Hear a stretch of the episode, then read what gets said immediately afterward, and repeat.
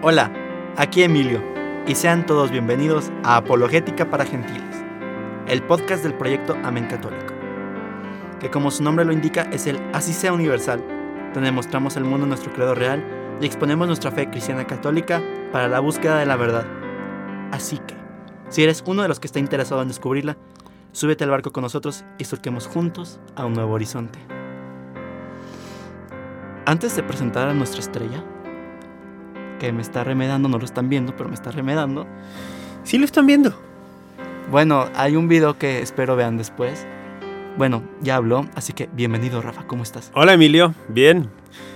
Qué gusto estar nuevamente en Apologética para Gentiles.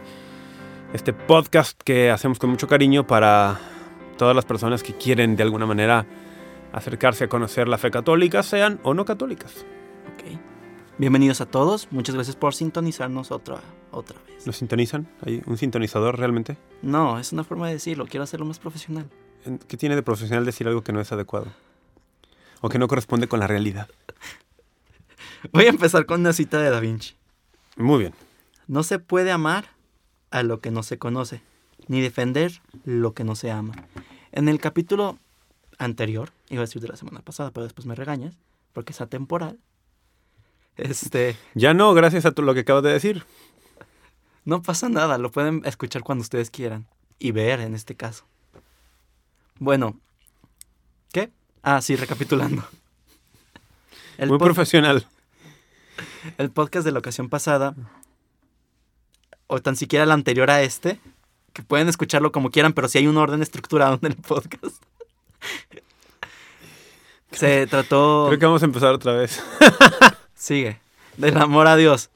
Del primer ah, mandamiento que es amarás a Dios sobre todas las cosas.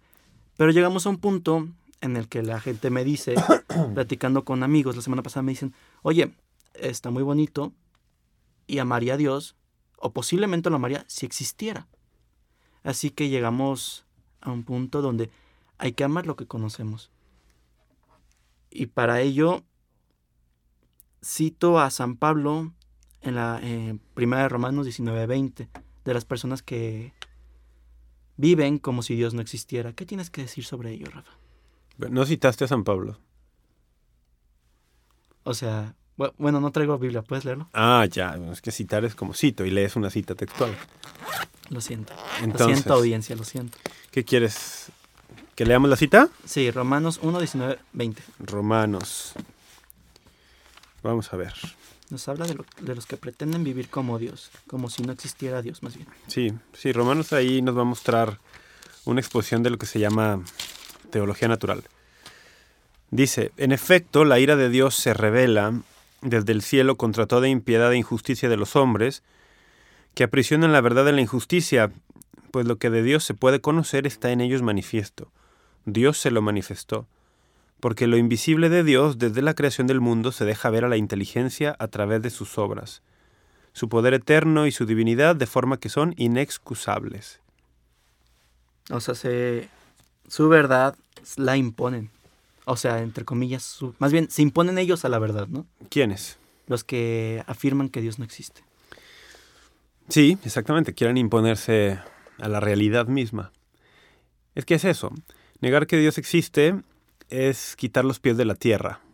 Y el- la clave para la sensatez, para la cordura es tener los pies en la tierra. Y es imposible no tener los, es imposible tener los pies en la tierra cuando niegas la realidad. Y una realidad, o la primera realidad, es que Dios existe. Cuando tú niegas eso, ya quitaste un pie del suelo. Ok. Y de ahí a quitar el siguiente es un paso pequeño. Y cuando quitas los dos pies del suelo, ya no tienes los pies en la tierra, como dice la expresión en México. Y eso te lleva a un camino de insensatez, de falta de cordura, eventualmente de locura. Decía el padre Santiago Martínez, dice el padre Santiago Martínez que, siguiendo una idea de Chesterton, el que pierde la fe invariablemente pierde la razón. Porque hay un binomio allí inseparable entre fe y razón, ¿no? Entonces el que niega la fe va a, va a terminar negando la razón también. Y eso es quitar los pies de la tierra. No tener los pies en la tierra es negar la razón.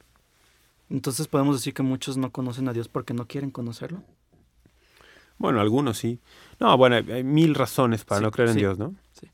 Es una cuestión compleja, además, que no solo tiene que ver con el uso de la razón o con aceptación o no de la revelación, no, tiene que ver con factores emocionales, factores psicológicos, es algo muy complejo.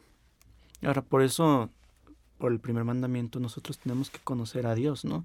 Porque el amar exige conocer, si no estaríamos amando un ideal. La perfección del amor demanda conocimiento, pero tú puedes amar aún sin conocer del todo, sin conocer a profundidad.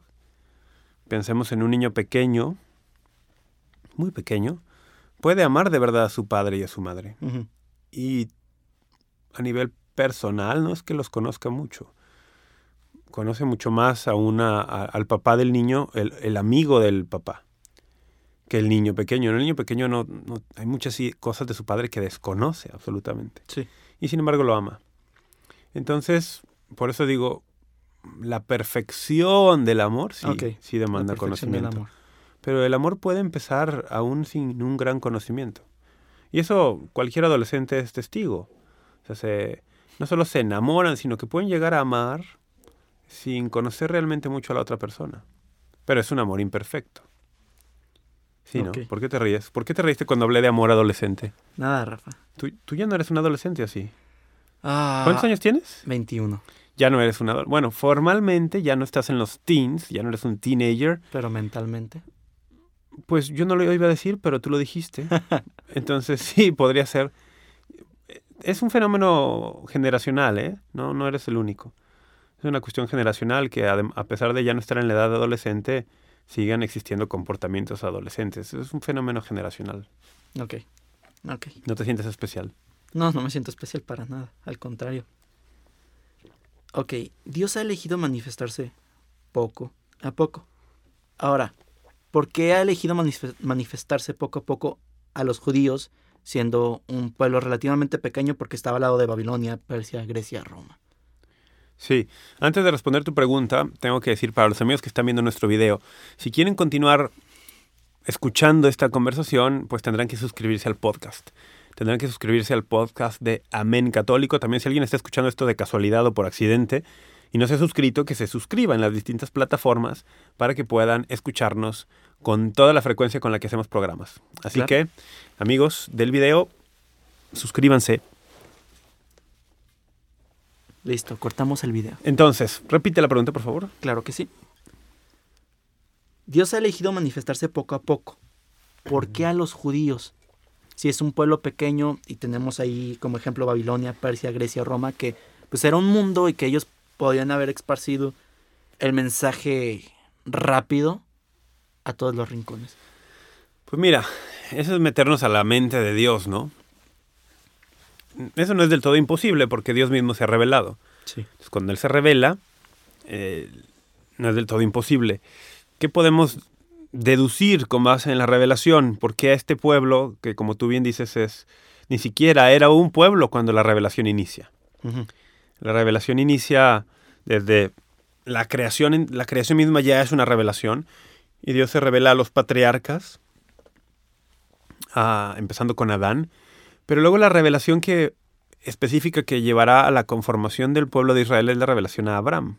Ujú. Aunque repito, esto no se entiende sin los patriarcas antediluvianos.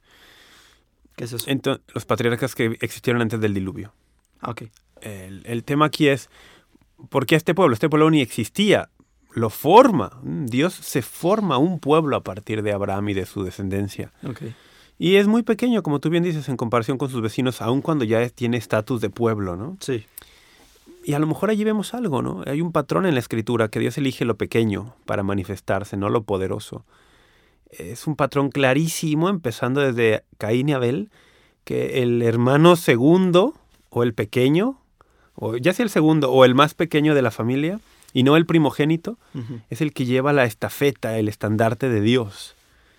Abel no era el primogénito, era Caín. Sí. Y si seguimos ahí adelante vamos a encontrar ese patrón que se repite en todo el Antiguo Testamento, quizá con una excepción notabilísima, ¿no? La del primogénito de Noé, pero todo lo demás, eh, el mismo, por ejemplo, rey David. David no es el primogénito de su padre. O pensemos en Isaac. Isaac no es el primogénito de Abraham, es Ismael. O pensemos en Jacob. Jacob no es el primogénito de Isaac, es Esaú. En los criterios humanos, eh, y sobre todo en estas culturas medio orientales antiguas, el primogénito era el que tenía todas las prerrogativas, todos los privilegios.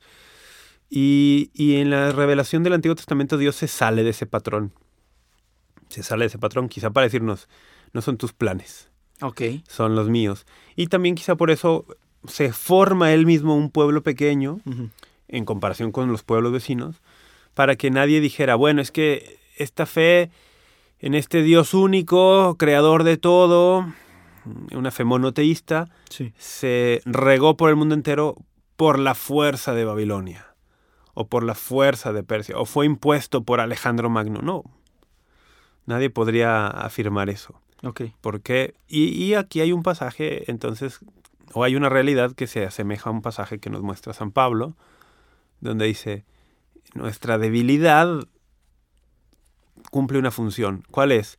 Que se manifieste que esta obra portentosa, Pablo hablaba ya de la primera evangelización, esta obra portentosa es obra de Dios con el poder del Espíritu Santo y no obra humana. Ok. Entonces, bueno, por ahí podría haber una idea. Ok, ok. Hablaste de la revelación. Podemos decir, no quiero, quiero decirlo sin que suene raro. Dios usó los judíos hasta que llegó Cristo, que no, es el no, no. Dios no utiliza. Bueno, ¿cómo lo puedo decir? No, porque que eso sin que suena raro. Eso suena como, como que. Por medio algo- de los Como judíos. algo desechable, ¿no? Ok, creo que ya. Dios se manifiesta por medio de los judíos hasta que llega Cristo, que es el culmen de la revelación. No. es que no, no podemos pensar que Dios utilice y. Ah, y era temporal y hasta este punto, y a partir de aquí ya no te necesito, te desecho. No, porque el plan de Dios ni siquiera es solo para el pueblo de Israel, el plan de Dios es para el mundo entero. Sí, El pueblo que Dios forma, que es Israel, sí. él lo forma para que cumpla un propósito, ciertamente, Sí. en- como un hermano mayor. Ok. Así habla, así habla en el Éxodo, cuando manda Dios a Moisés a hablar con el faraón, y le dice, Israel es mi primogénito. Déjalo salir para que me dé eh, déjalo salir para que se adentre tres días en el desierto y me dé culto. Pero cuando expresa esta idea de Israel es mi primogénito, está diciendo, bueno, sí, las demás naciones también son mis hijos. Israel es el primogénito y va a cumplir un rol especial. El primogénito, por lo general, es muy importante en la conformación de los roles familiares porque es una imagen paterna para los hermanos mayor- menores. Entonces, el- la revelación de Dios, que, repito, viene antes incluso de la formación del pueblo de Israel, pero que con el- la conformación de Israel alcanza un nivel muy elevado, sí apuntaba, claro, a la encarnación del Hijo de Dios en este pueblo específico. Para eso es el pueblo elegido, es el pueblo elegido para que se encarne Dios allí. Pero eso no deja o eso no significa que Dios no tenga un plan para las demás naciones, aún antes de la venida de Cristo. ¿eh? También a ellos, de alguna forma misteriosa, y no mediante el camino de la revelación divina, también a ellos les iba preparando de alguna manera. Me suenan mucho las diásporas judías. ¿A qué te suena? a que la idea monoteísta en primer lugar era escandalosa. Cuando llegaban Sí. pueblos a invadir y dispersaban a los judíos de su territorio, A los israelitas israelitas. o a los judíos, depende, es que sí, no es lo mismo. Pero bueno, Bueno, eh, y llegaban y los dispersaban. los dispersaban, pues los pues seguían teniendo su religión judía y eso se esparcía. O pequeños- israelita. Ok, o israelita. ¿Por qué no? A ver, deja, deja simplemente aclarar esto, ya que me diste pie. Está bien. Es que lo usamos de forma intercambiable, aunque no necesariamente es lo mismo. Ok. El- el- Israel la se, convirtió en una nación, ¿no? Al salir de Egipto y al llegar a la tierra prometida y Dios revelarles la ley en, en- en el Sinaí y a tomar posesión de la tierra y tal, ya eso es una nación. Ya, ya es una nación, ya no son solo tribus allí, no, ya es una nación. Hablamos de la nación de Israel, que está conformada por 12 linajes, 12 tribus. Los judíos son una de, uno de esos linajes, una de esas ¿Judá? tribus, la tribu de Judá. Ajá. Entonces, todos los judíos son de Israel, pero no todo Israel es judío. Hay israelitas, o había israelitas que no eran judíos, había israelitas de otras tribus, de Rubén, de Leví, etcétera, etcétera. Entonces hay que distinguir, ¿no? Ahora, hay un- una cuestión allí histórica a partir de ciertas invasiones, de del exilio, de tal. Cuando llegamos al tiempo de nuestro Señor Jesucristo en el siglo I, pues lo que vamos a encontrar es el término judío establecido para referirnos a este pueblo, ¿Por qué? porque en ese momento ya han pasado varios siglos de que la mayoría de las otras tribus fueron sacadas del territorio por distintos por distintas naciones extranjeras, dispersados y se mezclaron con otros de forma que ya eran irreconocibles. Se habla de las diez tribus perdidas de Israel, ¿no? Entonces sí. quedó Judá y quedó Benjamín, una tribu pequeñita ahí junto con Judá, pero que ya en el ámbito coloquial a los mismos de Benjamín se les empezó a llamar judíos también, ¿no? Por asociación con la gran tribu. O incluso dentro de Judá quedaron sacerdotes levitas, o quedaron levitas como tal, y en el tiempo de nuestro Señor aparecen muchos levitas, Sí. Pero también ya en lo coloquial de, de ese momento se les va a llamar judíos, aunque no son de la tribu de Judá. Y ya de ahí para acá, pues usamos el término de forma intercambiable, ¿no? Pero bueno, cerramos el paréntesis y, Cool con- paréntesis. y continuamos. Ok. ¿Cuál, Bueno, cuál era? ¿diáspora? Diáspora. ¿Qué es eso? el exilio el exilio israelita. No exilio como tal, pero cuando llega hubo tres diásporas si no estoy mal del Ah. pueblo de Israel. ¿Cuáles? Me agarra sin datos ahorita. Bueno, entonces. Bueno, con- Pero ¿cuál es el punto de esto? Sí, que hubo- lo- pues que se fueron a, a to- a otras partes del mundo. y podemos ver que hay como pequeños rastros de luz en imperios Ah, grandes Ya entiendo a qué te refieres. Sí, que llevaron la, es una buena la idea. idea monoteísta. Sí, es una buena idea, claro. El, esa es una muy buena idea. Mira, vamos a ver un pasaje que nos va a ayudar. En el libro del Éxodo, en el capítulo 19, justo cuando acaban de salir de Egipto, cuando acaban de salir de Egipto y están a los pies del Sinaí, vamos a encontrar lo siguiente. Dice, versículo 5, Éxodo 19, 5. Ahora pues, si de veras me obedecéis y guardáis mi alianza, seréis mi propiedad personal entre todos los pueblos, porque mía es toda la tierra. Seréis para mí un reino de sacerdotes y una nación santa. Ajá. ¿Qué está diciendo aquí? Eh, mía es toda la tierra. Ustedes van a ser un reino de sacerdotes, una nación santa. ¿Qué hace un sacerdote? Bueno, ofrece sacrificios. ¿Qué hace un sacerdote? Ah, es, una, es un mediador, una figura de mediación entre Dios y el, y el pueblo. En este caso Dios está diciendo, todo Israel va a ser para mí un pueblo de sacerdotes. Es decir, por medio de ustedes yo me voy a mostrar a todo el, a todo el mundo, a todas las naciones del mundo. Ok. Este es el plan. Este es el plan, que Israel lleve el- la fe, el monoteísmo, por decirlo de alguna Sí. forma, la, la fe en el único Dios a todo el mundo. Pero Israel no lo hizo. No lo hizo. De hecho, incluso antes, cuando los cuando el- lo que no era todavía pueblo de Israel, sino cuando era una- la tribu, los descendientes de Abraham llegan a Egipto con el- en el tiempo de José, en lugar de, para usar un término actual, en lugar de evangelizar a los egipcios Ajá. acerca de, la- de su único Dios, a la postre ellos más bien se convirtieron en idólatras, adoptaron las prácticas idolátricas del politeísmo egipcio. Dios los saca, y esto es otro tema, ¿no? Eh, No para liberarlos de la esclavitud física en primer lugar, sino para liberarlos de la idolatría en la que habían caído. La razón del éxodo es una razón espiritual, no una razón política. Ok. Y ya que los saca, les dice, a ver, vamos a retomar lo que siempre fue el plan, que ustedes le lleven a todo el mundo este anuncio. Ahora, esta es la voluntad de Dios, que por medio de Israel la fe en el único Dios llegue a todo el mundo. Y la voluntad de Dios se cumple contigo, sin ti o a pesar de ti. Ok. Entonces, Israel no asume voluntariamente esta misión de llevar la fe en el- del único Dios a todo el mundo.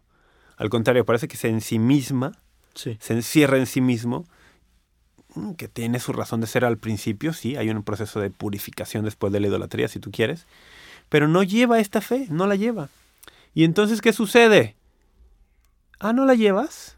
Ah, ¿no anuncias a las naciones? Vas a ir a las naciones, quieras o no. Y acaban yendo, en primer lugar, por ejemplo, en el exilio de los asirios, cuando se divide el reino en el 722 aprox. Y ahí ya van a llevar algo, pero sobre todo en el exilio babilónico, en el 587, 586 antes de Cristo, todo esto. Y entonces sucede lo que tú dices mediante la acción de Babilonia que viene y pum, destruye Jerusalén y se lleva a una buena parte de estos a vivir a Babilonia, la fe en el único Dios llega a Babilonia. Pero tendría que haber sido un movimiento voluntario, tendría que haber sido vamos a Babilonia, vamos a Persia, vamos a Siria, y no lo hicieron así. Después hubo otro movimiento, porque de, Babilonia regresaron, el rey Ciro persa conquistó Babilonia y dejó a los, a los judíos regresar.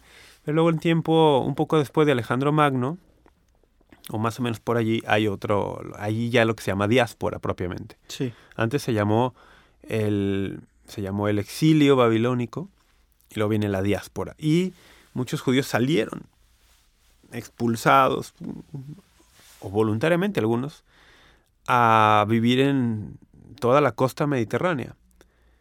Y esto lleva la fe en el Dios verdadero a esas regiones como tú dices, ahí foquitos de luz, ¿no? Que es, es providencial, porque Dios se va a valer de esto para, cuando venga el cristianismo, si tú recuerdas, los apóstoles van a estos lugares que había, donde había judíos, en toda la costa mediterránea. Esto llegaba hasta tan lejos hasta como España en aquel tiempo. Había comunidades judías ya hasta en, en toda la costa norte de África, en todo el Mediterráneo que hoy llamaríamos Europa, en una buena parte de lo que hoy llamaríamos eh, Medio Oriente, había comunidades judías. Entonces allí se dirige en primer lugar el anuncio de los apóstoles para decir las promesas que Dios nos hizo se han cumplido. Pero sí, aquí podemos ver un ejemplo de cómo la providencia de Dios se vale, o mejor dicho, eso es la providencia, Dios que se vale de nuestro libre albedrío para llevar a cabo sus planes. Ok. De hecho es muy interesante eso, porque me imagino, yo persiento, presiento, percibo, es la palabra, Disculpe. Presiento que voy a estornudar. No, tú sí. Eh, no, no presentía eso. Que no se revela en su forma trinitaria a los judíos porque se podría confundir con el politeísmo que, que era la gran mayoría en ese mundo en ese entonces, ¿no? Es, podría ser una de las razones, sí. Sí, también, vamos, así como que meterte en la cabeza que Dios es tres personas, siendo un solo ser no, no es, no es fácil, ¿no? Ya llegará un programa de ello. También es un tema de pedagogía, ¿no? Va revelándose poco a poco, poco a poco, mm. de, la oscuridad a la luz, ¿no? Va cada vez dando más luz. Ok. Con esto de la luz, San Agustín dijo, creo lo que comprendo.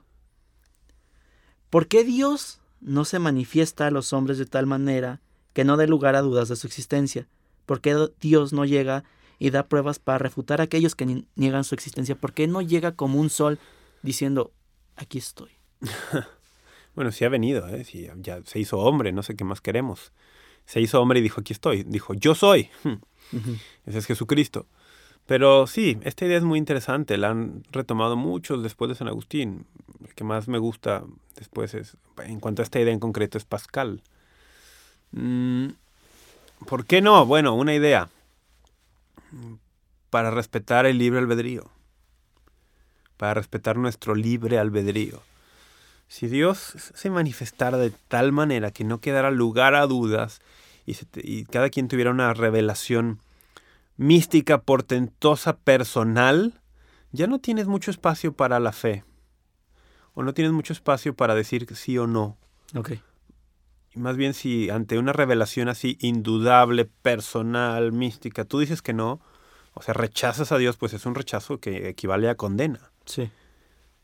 En cambio, si Dios más bien te pone elementos, te pone medios menos extraordinarios, más ordinarios, deja espacio para tu libertad y también Él conoce que nuestra situación después de la caída no es fácil.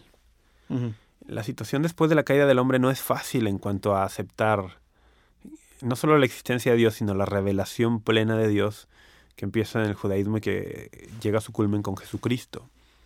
No es fácil aceptar esa revelación después de la caída porque la caída, si bien no, no aniquiló las facultades superiores del intelecto y la voluntad, sí las dejó en un estado pues dañado.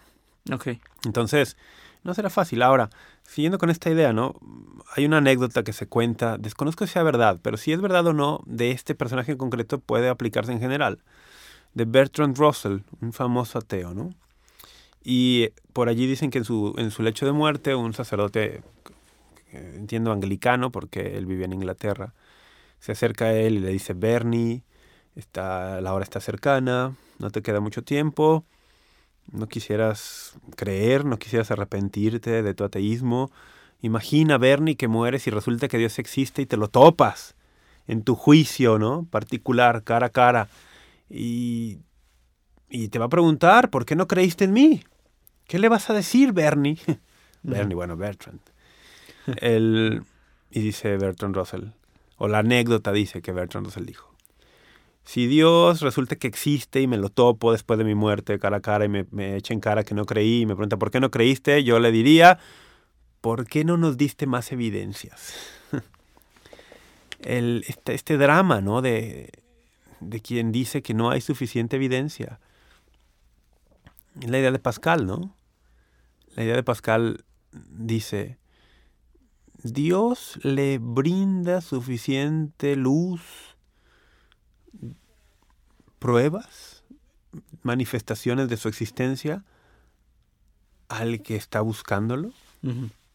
O de tal manera, Dios brinda suficiente luz para que quien lo busque lo encuentre, pero también permanece lo suficiente en la penumbra para que quien no lo busque no lo encuentre.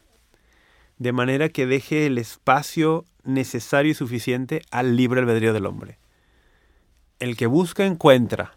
Sí. Contraparte, El que no busca no encuentra. el que no busca no encuentra. Ahora, aún y, to- aún y con todo eso hay situaciones extraordinarias de la misericordia de Dios de hombres que sin buscarlo se lo encontraron y de forma, por eso digo, extraordinaria, ¿no? Me viene a la mente André Frossard, un famoso ateo francés que tiene un librito breve, sencillo, recomiendo mucho, se llama Dios existe, yo me lo encontré. ok. Y este hombre se lo encontró no estudiando, no investigando, no, no. Spoiler del libro, ¿no? Pero bueno, él ateo, radical, criado en familia comunista francesa, Ah, Bueno. un día acompaña a un amigo en París a hacer algunos, algunas diligencias y dice, estaba en el coche con mi amigo, fuimos al barrio latino, mi amigo entró un momento a la iglesia católica del barrio latino, me dijo, espera, salgo en cinco minutos. El amigo no salía, le dio curiosidad a, don André y dijo, bueno, voy a entrar, ¿no? A ver qué está haciendo ahí. Y entró y en el libro es que se queda corto, no describe qué exactamente fue lo que vio o qué exactamente fue lo que pasó, pero más o menos dice algo así. Entré, la hora exacta no la recuerdo, voy a inventar, ¿no?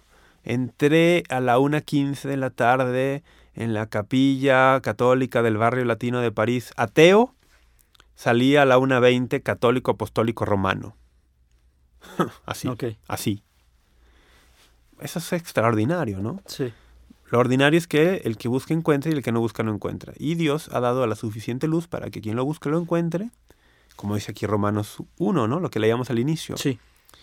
En la misma creación, la misma creación ya te habla del Creador. La, la presencia y la existencia de Dios es manifiesta a través de lo creado. Como en el caso del arte. Una obra de arte te habla de su, de su creador, de su, del artista detrás Sí. te dice mucho de él. Entonces, la misma creación ya te dirige hacia Dios. El artista de la creación. Pero, si tú con tu libre albedrío quieres ir por ese camino, Ajá. entonces Dios dará la suficiente luz para que quien lo busca lo encuentre, pero también permanecerá en lo oscuro, por eso lo de esto del claro oscuro, ¿no? Que es una idea de Pascal, Sí. Para que quien no lo busque no lo encuentre, porque así respeta el libre albedrío. De lo contrario, si diera de más, mm, a lo mejor ya no te deja espacio para elegir. Es una imposición. Y si diera mucho menos, sería casi imposible creer. Claro. Entonces está allí. Muchos me dicen que no creen en Dios porque no impone el bien, porque permite mal y ven el sufrimiento y las injusticias en el mundo. Sí, es la misma idea del libre albedrío. Ajá. Las personas que tienen esa objeción realmente, si lo analizan y lo van a, van a profundidad, a lo que están objetando es al libre albedrío del hombre. Ok.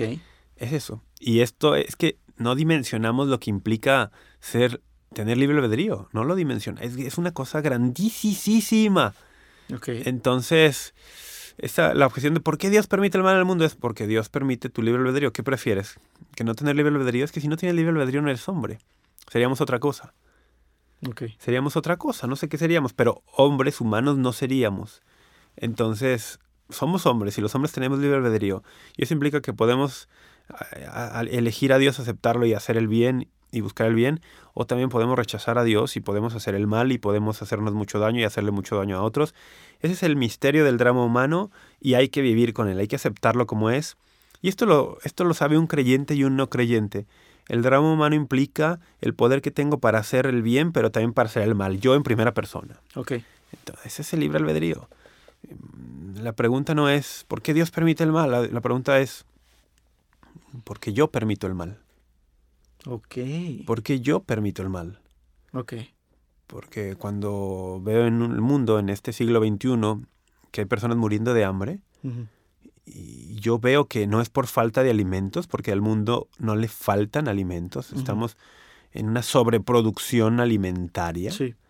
en el mundo, ¿eh? Datos nada más así al aire, 80% de lo que se produce, lo acabo de ver la semana pasada en clases, no se consume. El 80% del mundo, de lo que produce el mundo, no se consume, se tira a la basura. Bueno, sí, y en países que se llaman desarrollados eso será más dramático, todavía mayor. Pero entonces el punto es ese.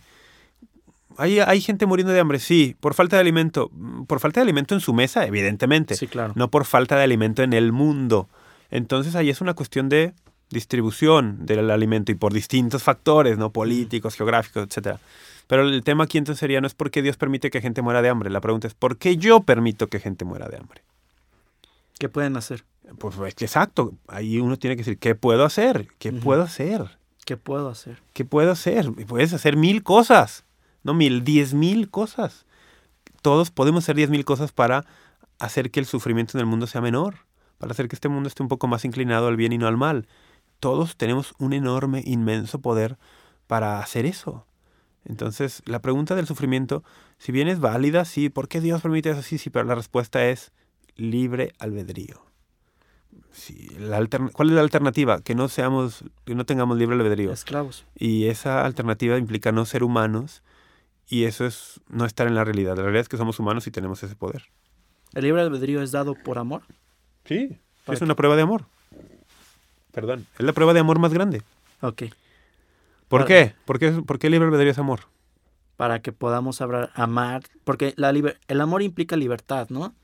Y para amar a Dios libremente, pues hay que tener la libertad, valga la redundancia. Es que sí, el amor es libre o no es amor. Ok. Tú no puedes, Emilio, llegar y decirle a una señorita, desde ahora eres mi novia, sin siquiera preguntarle. ¿Por qué te ríes? ¿Ha- Nada más. ¿Has intentado hacer eso alguna vez? Una vez di el canje de un celular por un noviazgo. ¡Qué terrible! ¿Es en serio? No, Rafa. no. ¿Funcionó? Sí, funcionó muy bien. Le- ¿Cómo? O sea, cambiaste, le diste, le diste un Es- celular a una mujer y, y a cambio de que fuera tu novia. Eso suena muy mal. Para la gente de la audiencia, es broma. Es broma. Ah, ya estaba yo preocupado. O sea, estás, estás- o sea, nunca has hecho algo así como darle a alguien un celular como a cambio de que sea tu novia, siga siendo tu novia o algo así. No, no, no, no, es por libre expresión. Por libertad lo he hecho, pero no por compromiso alguno. No, no, no buscando algo a cambio. No. Para nada. A ver, entonces, el tema de, sí, sin, amo- sin libertad no hay amor verdadero. Entonces, para eso es el libre albedrío, para que podamos elegir amar a Dios. Una pregunta que va a haber un, pod- un podcast, un, Episodio. no un episodio, una serie de esto mismo, pero a grandes rasgos, ¿Una serie de qué? ¿De qué es esto mismo? voy a ello, Ah. a grandes rasgos, el secreto mesiánico, ujú. ¿por qué no llega, o sea, Cristo encarnado a los 30 años, por así decirlo aproximadamente, deci- decirle a, a sus doce apóstoles, oigan, ¿qué creen? Yo soy Dios, yo soy el... Separando Mesías y Dios, claramente. Yo soy Dios, también soy el Mesías, muestro las credenciales de Mesías y muestro pruebas de que soy Dios. ¿Por qué no hacer eso y hacerlo revelándose paulatinamente, mostrando flashazos de, oigan, soy Dios, oye, te cambié el nombre a algo que solo es de Dios. oigan, este, estoy haciendo esto, me estoy diciendo que soy Dios, y lo podemos ver también en- inclusive en cuando van a arrestar a Cristo, que, que dice, yo soy. ¿Por qué no decirlo desde un principio? Porque se reveló en medio de un pueblo, como el pueblo ya en ese momento judío, vamos a decirlo, Sí. que tenía una muy clara noción de quién es Dios y tienen a Dios como el absolutamente otro. Entonces, sí, el, eh, me re- recuerdo un capítulo de un libro de Frank Sheed, de su libro Teología para Todos, que es buenísimo. Y no, no es cierto, este es de Teología y Sensatez, que también es de Frank Sheed. Teología para Todos también es de Frank Sheed, no, Teología y Sensatez. Dice Frank Sheed, es que si llega y en el día uno se pone en lo alto de una montaña y le dice, soy Dios y hace caer fuego y hace caer rayos y tal, y dice, pues no, to- hubieran caído postrados al suelo todos muertos de miedo. Sí. Y, y no es lo que él quería. Entonces dice Frank en lugar de empezar diciendo soy Dios, empezó mostrándose como un hombre que los amaba, que amaba a todos. Y entonces primero ellos se convencieron, este hombre, este hombre es amor, este hombre es puro amor, mira cómo nos ama, mira cómo ama, ama a todos. Ok. Y Dios obra por medio de él portentos, porque así lo veían al principio, los, los signos, los milagros, Sí. ¿no? Y ya que estuvieron convencidos de que Jesús los amaba radical e irrevocablemente, entonces él fue dejando con los signos, les fue dejando que ellos mismos llegaran a la conclusión, oye, este parece que es Dios. Ve lo que hace, ve lo que dice, ve, ve, este parece que es Dios, este, eh, oye, parece que es Dios. Y luego él no solo hace cosas, sino también está diciendo que es Dios. Pero los va dejando que ellos vayan haciendo este proceso paulatinamente. Pero primero estaban convencidos de que él era amor, de que los amaba. Mm, Y ya que están convencidos de que es amor y los ama, se convencen por, porque él se va revelando, se va revelando, se va revelando que también es Dios. Entonces, oye, es impensable que Dios esté aquí junto a nosotros. Sí, es impensable. Oye, es atemorizante que Dios esté, esté aquí junto a mí. Sí, claro. Pedro le dice, "Sí, apártate de mí, soy un pecador, porque ve una manifestación tan radical Sí. de divinidad. Mm, Pero ¿por qué ya no caen paralizados, muertos de miedo? Porque estaban convencidos de que Él era amor antes. Entonces, por eso, por eso no lo hace de entrada, ¿no? Por eso lo va haciendo poco a poco y sobre todo, no solo para manifestar que Él es amor antes, sino también para que ellos lo descubran. Que ellos vayan haciendo este, este proceso de, de descubrimiento y de aceptación. Porque la fe es un, es un camino y, y no, no es así de golpe. Hay, hay que ir poco a poco conociendo y aceptando. Ok. Muy bien. Para cerrar, Dios no te obliga, te da la libertad que puedes amarlo o negarlo. Por ello no te da un sol para que no estés obligado a amarlo, te da una vela para que te guíe a reconocer ese fuego inagotable. Y cito el Catecismo de la Iglesia Católica, párrafo 35, las facultades del hombre lo hacen capaz de reconocer la existencia de un Dios personal, pero para que el hombre pueda entrar en la intimidad de Él, ha querido revelarse al hombre y darle la gracia de poder acoger en la fe esa revelación. Sin embargo, las, las pruebas de la existencia de Dios pueden disponer a la fe y ayudar a ver que la fe no se, opon- no se opone a la razón humana. Capex Dei. Capax Dei, el hombre es capaz de Dios, efectivamente. Y allí da para hablar mucho en otros episodios, ¿no?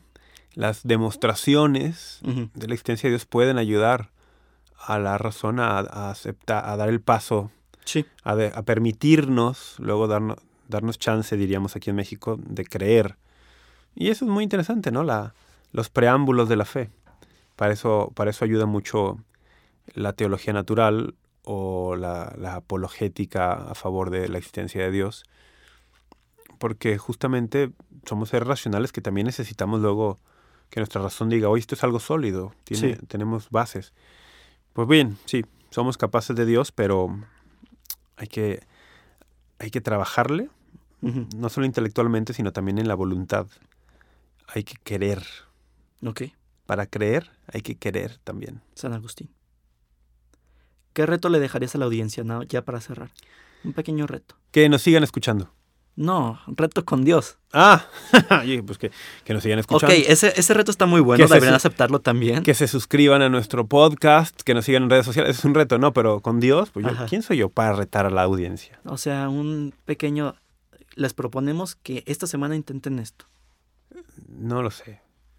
No lo sé. Yo diría, hay que, hay que ser muy honestos, creyentes o no creyentes, en cuanto a la realidad de las, de las cosas, de nuestra propia vida y, como diríamos en lenguaje moderno, hay que tener mente abierta.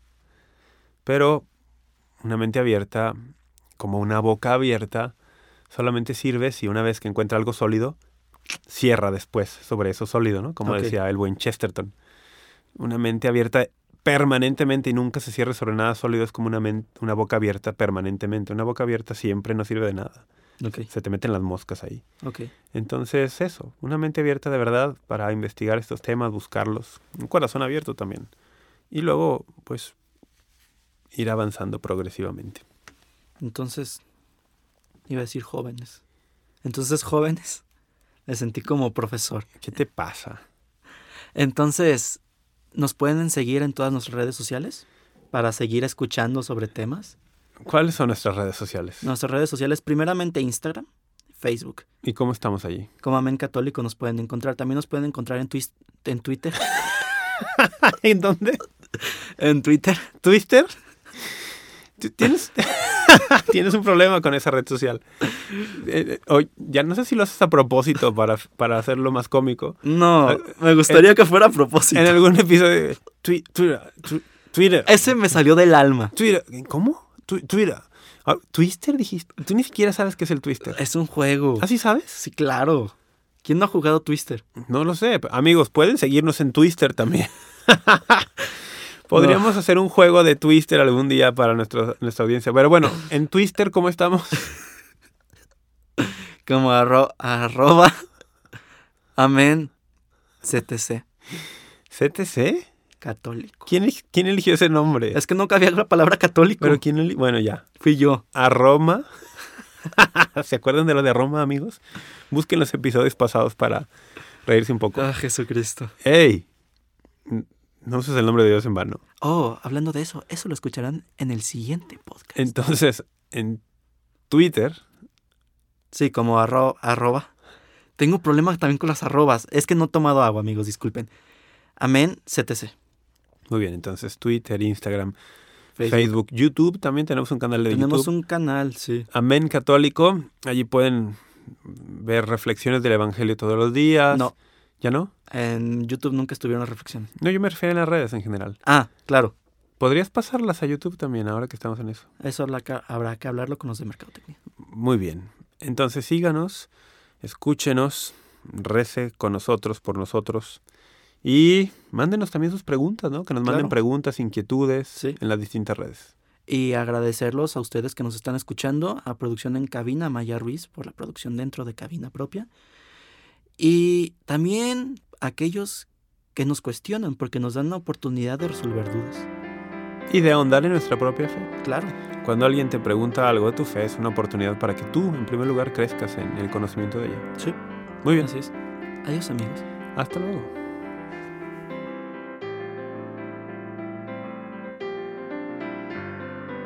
Quiero ser consciente de lo que realmente soy. Espero darme cuenta del camino al que yo voy. Despierta, ábrete a la realidad y encontrarás tu libertad. Encuentra, es posible, solo hay que buscar y así llegar a la felicidad.